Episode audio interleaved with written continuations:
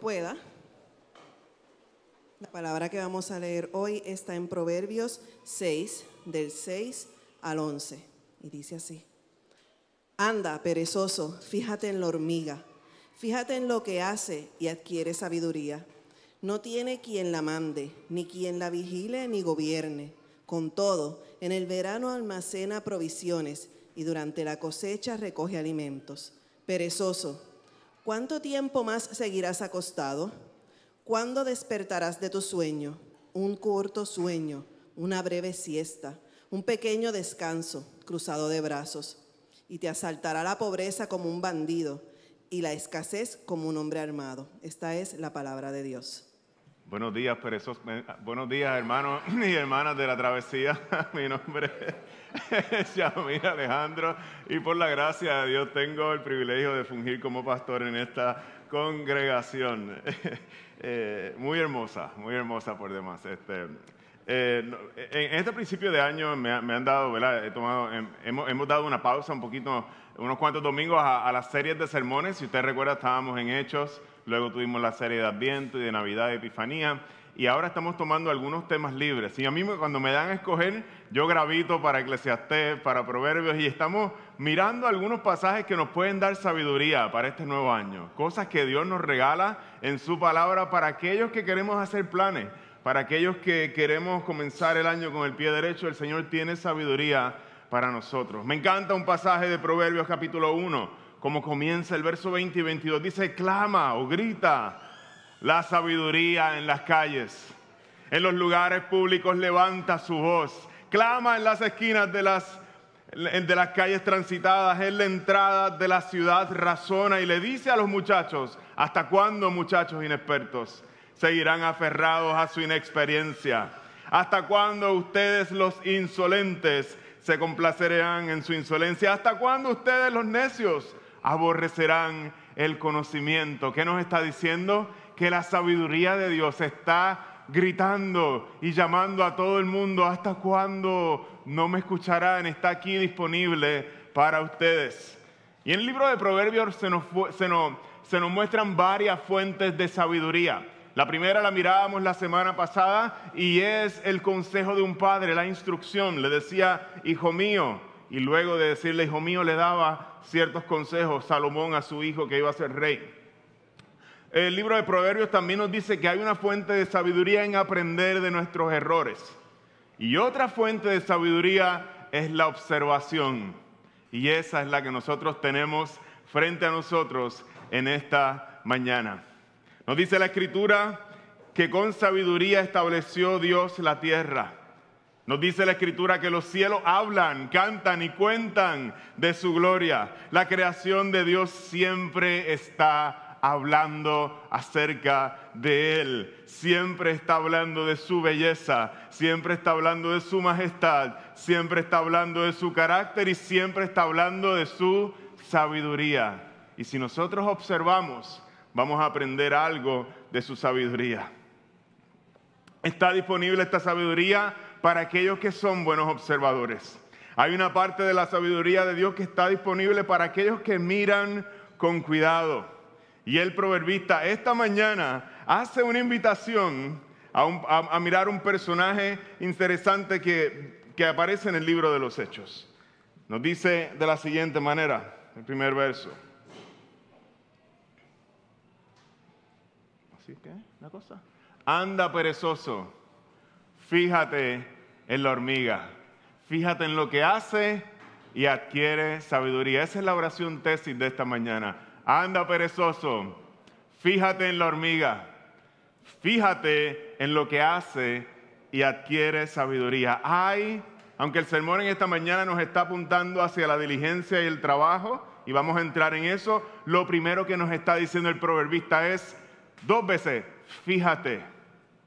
Hay una escuela para aquellos que practican el, ejercicio de observar con cuidado y Dios está enseñando sabiduría por medio de su creación. Fíjate, hay una escuela que Dios está preparando para la humanidad o ha preparado. Hay una fuente de sabiduría que está disponible para los cristianos y para los que no son cristianos.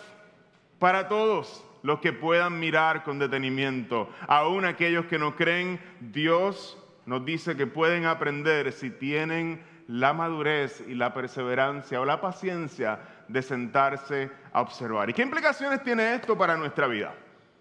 Si nosotros somos cristianos que consideramos que este texto es palabra inspirada de Dios, entonces los creyentes no podemos negar que hay mucha sabiduría fuera de la iglesia. Nosotros no podemos decir solamente en este grupo aquí, solamente en las palabras que nosotros predicamos el domingo, Dios revela su sabiduría, porque el mismo Dios nos está diciendo que hasta las hormigas nos enseñan. Y es hermoso como Dios se revela a toda su creación y está mostrando, gritando en las calles todo el tiempo a la humanidad para que viva sabiamente y la hace accesible a las personas. En la ciencia hay sabiduría. Yo no compro un carro cristiano porque lo haya hecho un cristiano, yo compro un carro de alguien que se haya tomado el tiempo de diseñarlo bien y observar cómo funciona el mundo de Dios y lo haya diseñado bien. Tú y yo no queremos ir a un médico solamente porque sea cristiano. Tú quieres ir a un médico que haya sido responsable en observar y aprender bien cómo funciona el cuerpo humano, el cuerpo que Dios ha diseñado y hay sabiduría en eso. En las artes, en otras religiones hay sabiduría. A veces saben comer mejor que nosotros. A veces saben respirar mejor que nosotros. A veces saben pensar sobre el mundo en muchos sentidos mejor que nosotros. ¿Estoy diciendo o acaso el pastor está diciendo que hay salvación fuera de Cristo Jesús? No estamos diciendo eso.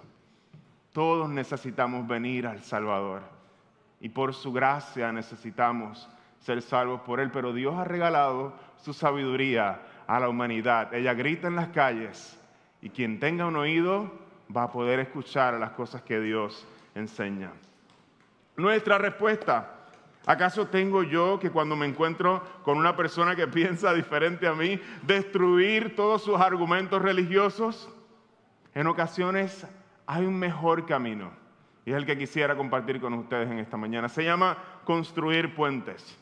Reconocer aquello que es bueno en lo que esa persona está enseñando, aunque su sistema esté equivocado.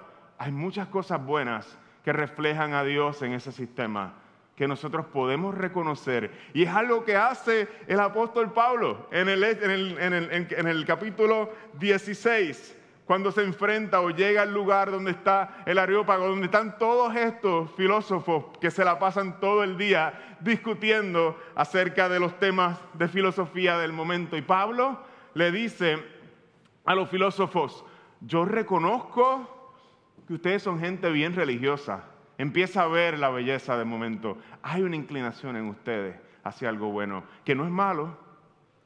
Está distorsionado y te lo voy a decir más adelante, pero hay algo bueno y es que tú estás buscando. Y Pablo de momento mirando todos los monumentos que hay a los dioses se da cuenta que tienen uno al, Dios no conocido. Y Pablo se agarra de, ahí y les dice, ustedes aún guardan un espacio para el Dios que no conocen y de ese Dios yo les quiero hablar. Y partiendo desde sus poetas, partiendo desde su posición filosófica, Pablo comparte el Evangelio con esas personas. Dios nos invita a construir puentes. Hay sabiduría que grita en las calles para el que la quiera escuchar y muchas veces los creyentes podemos mirar cómo esa sabiduría se manifiesta aún en otras religiones y se manifiesta en otros tipos de pensamiento. Y Dios nos invita a construir desde ahí y llevar la gente al Evangelio. En esta mañana, cerrando el paréntesis, el sermón se trata de la diligencia y nuestro trabajo. Y hay dos lecciones que nos enseña la hormiga acerca de la diligencia y el trabajo. Nos dice el, lector, el, el proverbista, la hormiga no tiene quien la mande a hacer las cosas, ni quien la vigile ni gobierne. Con todo, en el verano almacena provisiones y durante la cosecha recoge alimento. ¿Qué Dios está enseñando a los observadores diligentes por medio de la hormiga? Nos dice Salomón que hay sabiduría de Dios ahí encapsulada en esa vida de la hormiga. La hormiga se encarga primero de sus obligaciones. Dice que almacena en el verano y antes de gastar hace las cosas que tiene que hacer antes de divertirse, digamos, en el caso de un humano hay iniciativa, no tiene quien la mande. ella sale a trabajar solita, igual que tú y que yo. Tiene diligencia, almacena provisiones para el futuro. Y vemos también cómo la hormiga se esfuerza, y no solamente eso, sino que conoce los tiempos. Sabe cuándo ir a, a trabajar y sabe cuándo va a necesitar almacenar para el tiempo futuro. Hermanos de la travesía, el deseo de Dios en pasajes como este, su palabra viva, es que ustedes y yo aprendamos la importancia de la diligencia, del esfuerzo, de la iniciativa, de la persistencia y aprendamos también a conocer los tiempos. Todo esto está aquí guardado en la vida de la hormiga. Iglesia La Travesía, fíjate en la hormiga, fíjate en lo que hace y adquiere sabiduría, nos dice el Señor en esta mañana. Esta mañana quisiera eh, eh, compartir un sermón de dos puntos con ustedes. Y en el sermón vamos a hacer lo siguiente. Vamos a estar contrastando la virtud de la hormiga con las descripciones que se nos dan del perezoso. Así que tenemos dos puntos. En el primer punto, el proverbista comienza un diálogo con el perezoso y le dice, perezoso, ¿cuánto tiempo más seguirás acostado? ¿Cuándo despertarás de tu sueño? Y miren la contestación del perezoso un corto sueño, una breve siestecita, un pequeño descansito cruzado de brazos. Hay tres palabras aquí están, eh, están en amarillo. Para ustedes estas tres palabras en el hebreo son la misma palabra. No se, usa la, eh, no se usan tres palabras diferentes. Para que suene más lindo, la traducción usa tres palabras eh, diferentes. Un poquito en el hebreo, un poquito, y un poquito, tres veces. Un poquito, un poquito y un poquito. Y en esta palabra el proverbista nos está mostrando, por medio del lenguaje, uno de los problemas serios que tiene el perezoso. Él está, él está convencido de que su falta de diligencia es algo pequeñito. Eh, una cosita. Eh, eh. ¿Qué haces acostado? Yo lo que me estoy tomando es un, una siestecita, un sueñito, ¿verdad? Un descansito, ¿sabe qué, qué, hay de malo? ¿Qué hay de malo en todo eso? Todo es chiquitito. Y él reduce su falta de diligencia y pesa bien poquito en sus ojos su falta de diligencia. Es algo pequeño. Se la pasa de un sueñito a una breve siestecita, a un pequeño descansito y a un cafecito y cruzado de brazos. El problema no es una, una persona con falta de metas en el perezoso. No es una persona que tiene falta de deseos y sueños en la vida. Tampoco le falta la capacidad de lograrlos. El problema del perezoso es que posterga todo un poquito, un poquito y un poquito. Y es incapaz, hermanos de la travesía, de darse cuenta de la gota que lentamente va acabando un hoyo profundo en la piedra. Poco a poco las metas del perezoso van muriendo por la falta de iniciativa, por la falta de diligencia. El perezoso es un hombre que parece muy optimista con el tiempo, piensa que el tiempo no se acaba y no se le va a acabar. El perezoso no dice que no a los sueños y a las metas, no se niega a ellos. Tú le preguntas, ¿estás soñando? ¿Estás soñando en grande? ¿Estás soñando en grande? Y no le dice que no a esos sueños, pero nos dice el proverbista que el resultado será, eh, no lo tengo aquí, el resultado será que la, te asaltará la pobreza, el verso 11, como un bandido llegará a tu casa y la escasez como un hombre armado. Hace un tiempo atrás, eh, cuando nació mi, segunda hija, mi Meche, Mercedes, ella tiene cuatro añitos. Recuerdo que, nosotros, eh, Mercedes nació una noche donde Cecilia y yo nos dimos un atracón de pizza. Y, nosotros siempre pensábamos que es que no le gustó la, pizza, era el chiste, eh, la pizza que nos comimos ese día y nos cayó bien mal. El asunto es que cuando yo me bajo en esa pizzería a, buscar la pizza, a recogerla y llevarla a casa, me encuentro uno de mis amigos, uno de mis amigos de Mayagüez, de hace cerca de 10 años, ¿verdad? Tomando en referencia ese momento, 10 años atrás, donde ambos teníamos grandes sueños con la música. Él me pregunta, uy, Yamil, ¿qué hiciste? Yo le dije, pues, este, grabé dos discos, ¿y qué estás haciendo ahora? Pues me disfruto con mis nenas, cantando El Sapo, cantando todas las canciones. A mí me, gozo con mis nenas. Ese, es mi concierto ahora en casa. Si tú vas a la sala de mi casa vas a ver instrumentos y es parte de lo que, lo, de lo que el Señor me ha regalado. Y cuando le pregunto, ¿y cómo te va? Y aquellas cosas que querías hacer, me dice, sí, sí, tú sabes, en el tiempo de Dios. ¿Y cómo, ¿Y cómo te fue? Dios sabe todas las cosas en el tiempo de Dios. Y uno empieza, y, yo no quisiera eh, que ahora nosotros salgamos de aquí tomando esta frase y, pensando que siempre significa la misma cosa. Hay momentos donde nosotros sí tenemos que decir, sí, las cosas se dan en el tiempo de Dios y estamos esperando.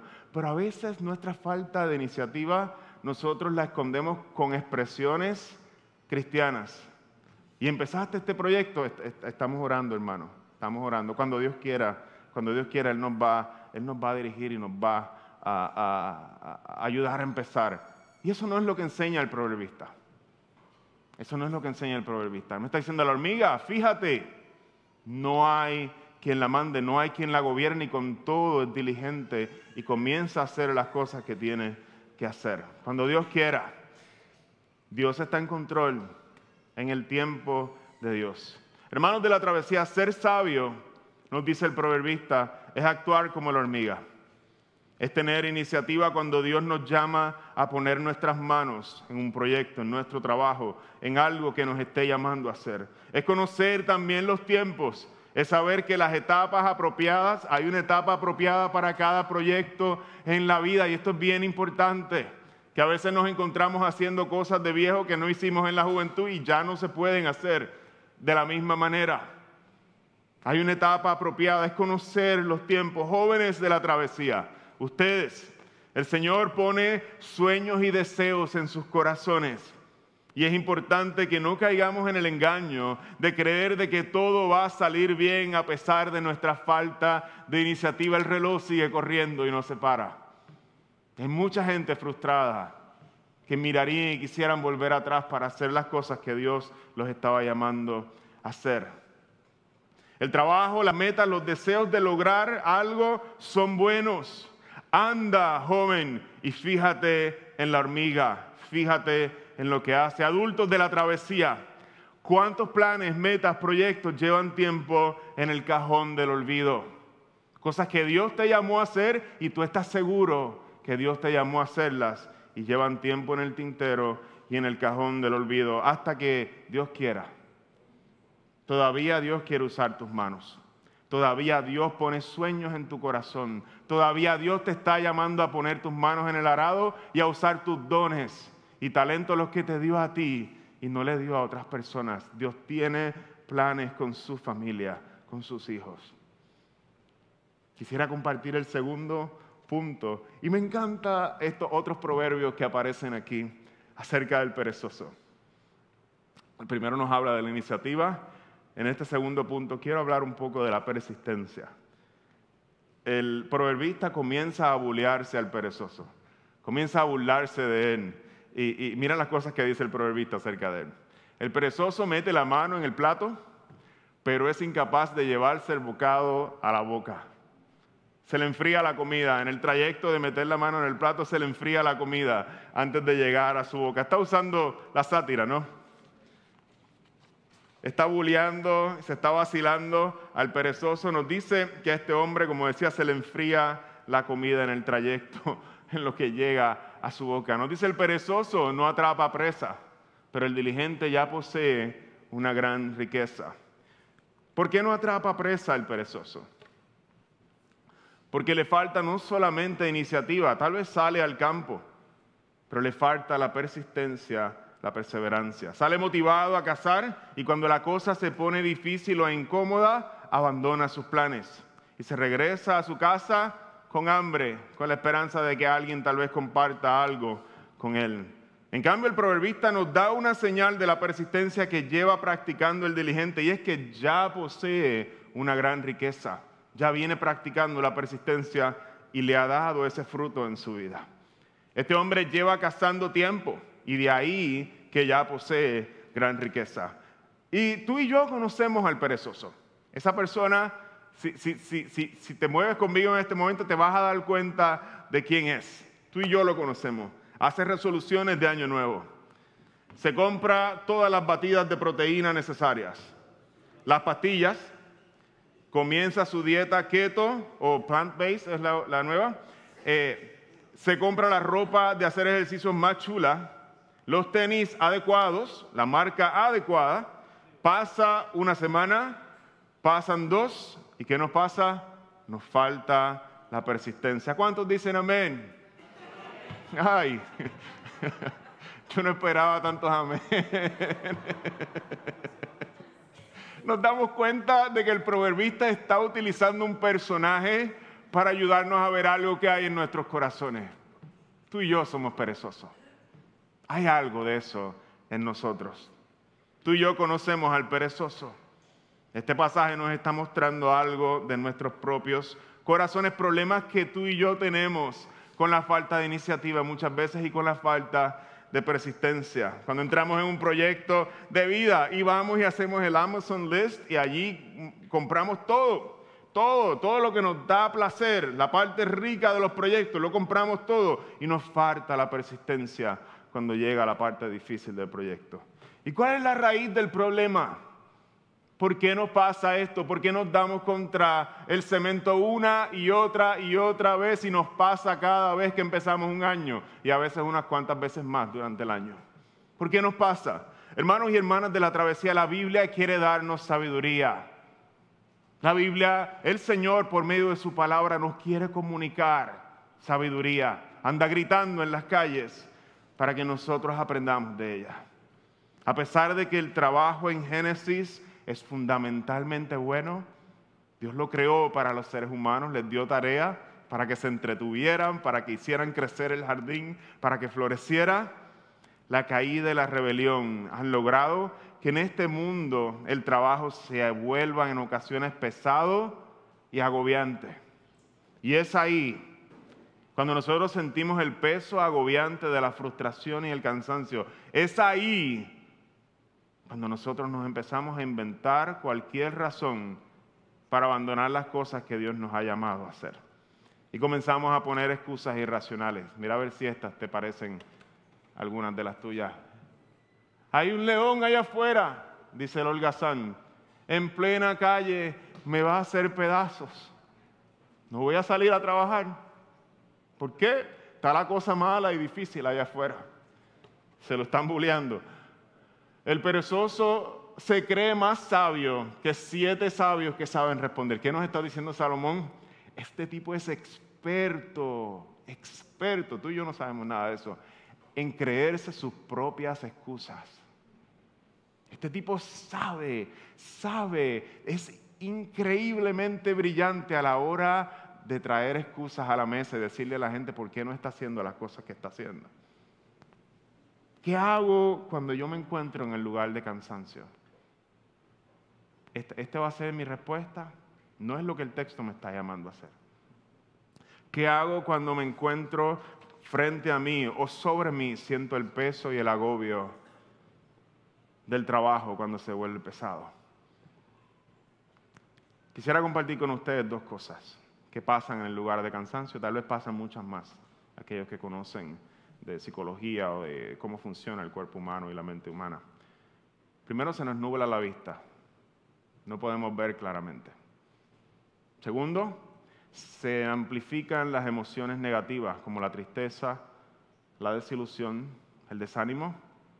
Y hermanos de la travesía, mi punto en esta mañana, o creo que el Señor nos está llevando esta mañana, es a entender que en el lugar de cansancio no es el lugar de tomar decisiones no es el lugar de abandonar las cosas y traer las excusas que trae el perezoso.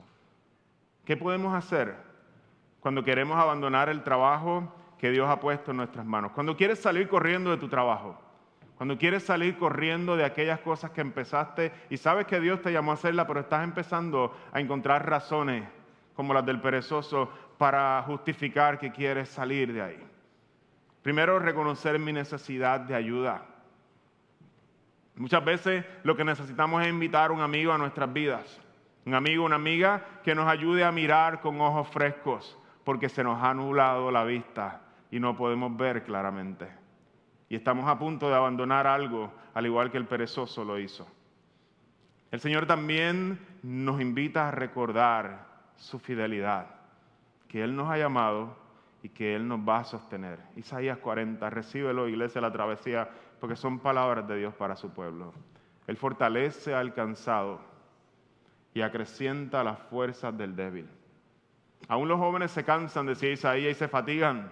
Y los muchachos tropiezan y caen, pero los que confían en el Señor, los que confían y esperan en el Señor, renovarán sus fuerzas, volarán como las águilas, correrán y no se fatigarán, caminarán y no se cansarán. El Señor es fiel con aquellos que confían en Él, por aquellos que no quitan sus manos en el arado cuando las cosas se ponen difíciles. A veces va a haber que quitarlas, pero no es la primera reacción que tenemos que poner, que tenemos con la cual Dios nos llama a responder. Quisiera ir concluyendo eh, este sermón hablando un poco de las motivaciones del corazón del perezoso. Hay algo que aprendemos de la hormiga y es la diligencia, es la perseverancia. Pero hay algo que no aprendemos de la hormiga y quisiera trabajar ese tema eh, en esta parte del sermón. Como dice Proverbios, la codicia del perezoso lo lleva a la muerte porque sus manos se niegan a trabajar. Todo el día se la pasa codiciando, pero el justo da con generosidad. El hombre perezoso es un hombre lleno de sueños. Nos dice el texto que pasa todo el día, todo el día codiciando, todo el día soñando con algo, pero todos sus sueños son codicia. Todos sus sueños están centrados en sí mismo y en nadie más. El justo, en cambio, nos dice que es un hombre que busca el beneficio de los demás con sus sueños.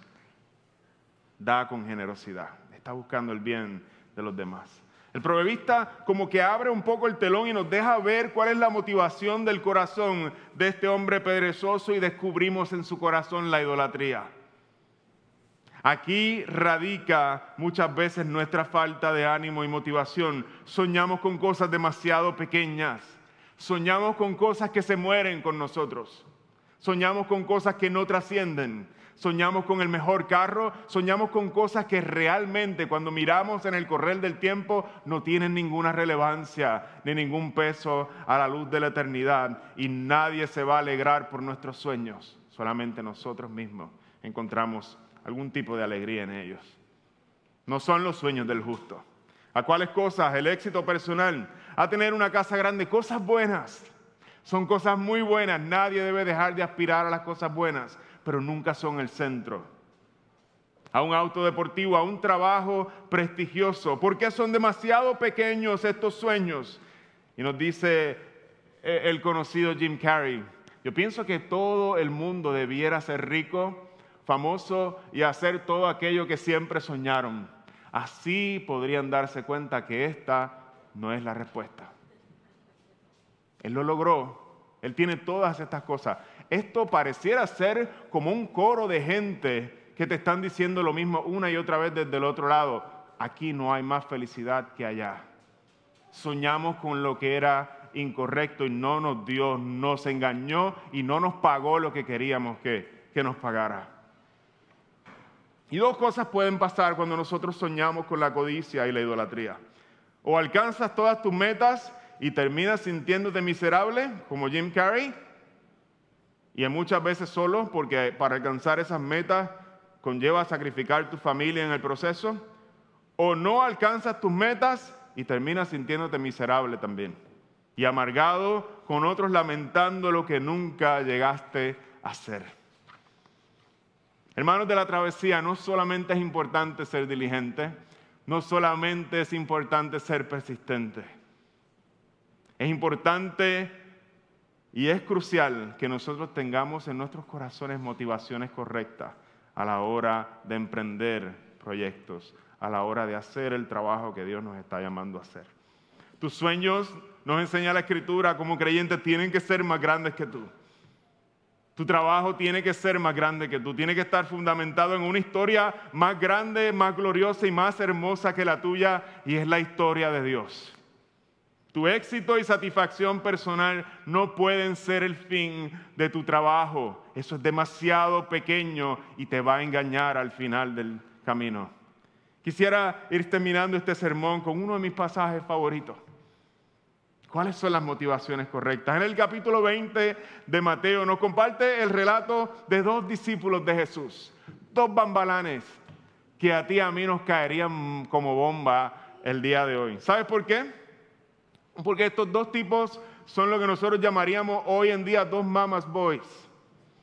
Van a donde su mamá y tienen la osadía de decirle, mami, eh, yo quiero que tú vayas, nosotros queremos que tú vayas a donde Jesús, intercedas por nosotros y le pida que nos sientes a uno a tu izquierda y a otro a tu derecha. Los tipos no se atreven a ir, no se atreven a ir a Jesús. ¿Qué? Dos losers.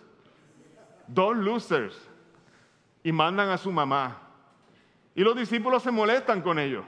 Estos dos hombres tenían grandes planes de éxito. Tenían una iniciativa increíble, fueron a donde su mamá.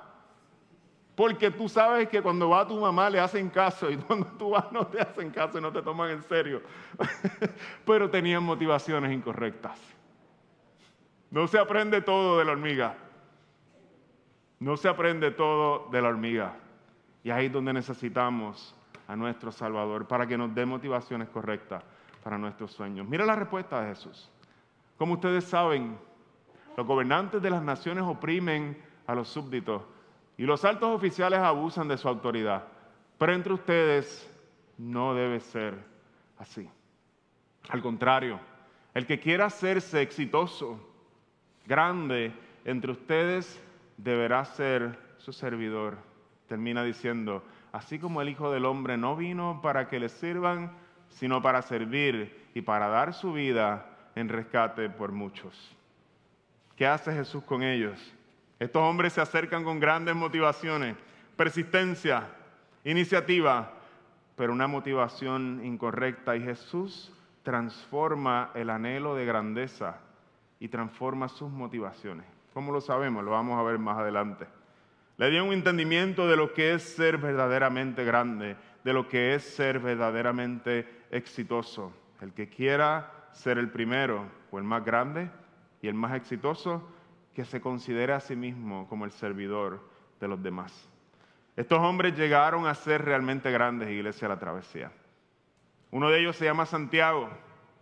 Se convirtió en el apóstol y líder de la iglesia en Jerusalén y fue martirizado por Herodes Agripa por su fidelidad al Señor. Tenemos un libro escrito, o no, ese no, no, oh, no me citen en esa, aunque no lo revisé. Tenemos el segundo apóstol, apóstol Juan, escritor de cinco libros del Nuevo Testamento, desterrado por causa de su fe, murió en la isla de Patmos. Estos hombres llegaron a ser realmente grandes y el fruto de su grandeza en servir a los demás todavía nos beneficia a nosotros cuando leemos los libros de la Escritura que ellos escribieron para nosotros. Algunos de ustedes, hermanos y hermanas, tienen sueños que Dios ha puesto en sus corazones y se han quedado en el tintero, han caído en ese baúl del olvido. Y las palabras del Señor para nosotros en esta mañana son, anda, fíjate en la hormiga, fíjate en lo que hace y adquiere sabiduría hay diligencia, hay iniciativa, pero el Señor también quiere trabajar con las motivaciones de nuestro corazón. Nuestros sueños necesitan ser fundamentados en algo mucho más significativo y hermoso que adquirir éxito o ser admirados por los demás.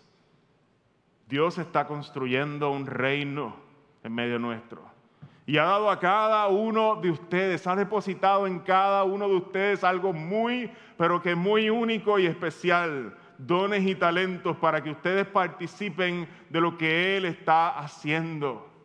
Y Él va a usar el trabajo de tus manos, sea en tu casa con tus hijos, sea en tu empresa, sea en el lugar donde Dios te está llamando a participar. Él está construyendo un reino y usa las manos de sus hijos para construir ese reino.